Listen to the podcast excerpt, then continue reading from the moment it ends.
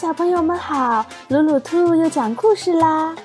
你们都听过灰姑娘的故事吗？今天我们要讲一个不一样的炭王子的故事。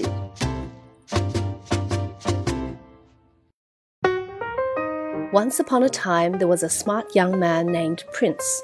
He had two mean stepbrothers who were very cruel to him. Did you do my homework? Yes, I did, did you polish my shoes? Oh, oh yes, yes, I did. Did you charge my phone?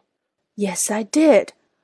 And did you make my favorite breakfast of Chinese crepes? Yes, it's fresh and ready.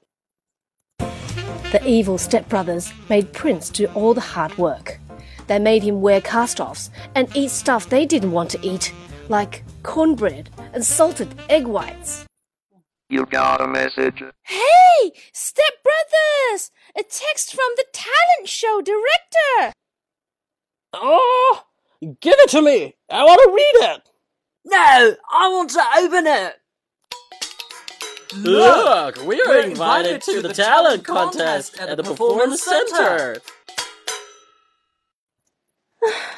I wish I could go too. The night of the talent contest arrived. Prince helped his stepbrothers gel their hair and put on their singer outfits. we are going to become famous. Have a great night working forever, Anonymous Prince. After the evil stepbrothers left, suddenly a beautiful fairy appeared. Oh, who are you? I'm your fairy god sister, Prince. I am here to help you go to the talent contest tonight. The fairy god sister waved her magic wand. Princess Rags turned into an awesome outfit. Wow, it's so cool. On his feet were the hottest LeBron James signed sneakers. Oh, I love them. The fairy god sister turned a mantou into a Lamborghini and some mice into wingman Lewis Hamilton. What a car!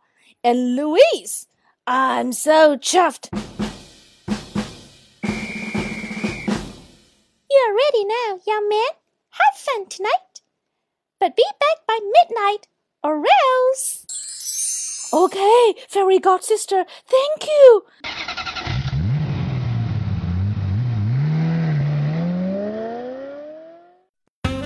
哇，探王子变得好帅好帅，赶紧去表演秀的现场啦！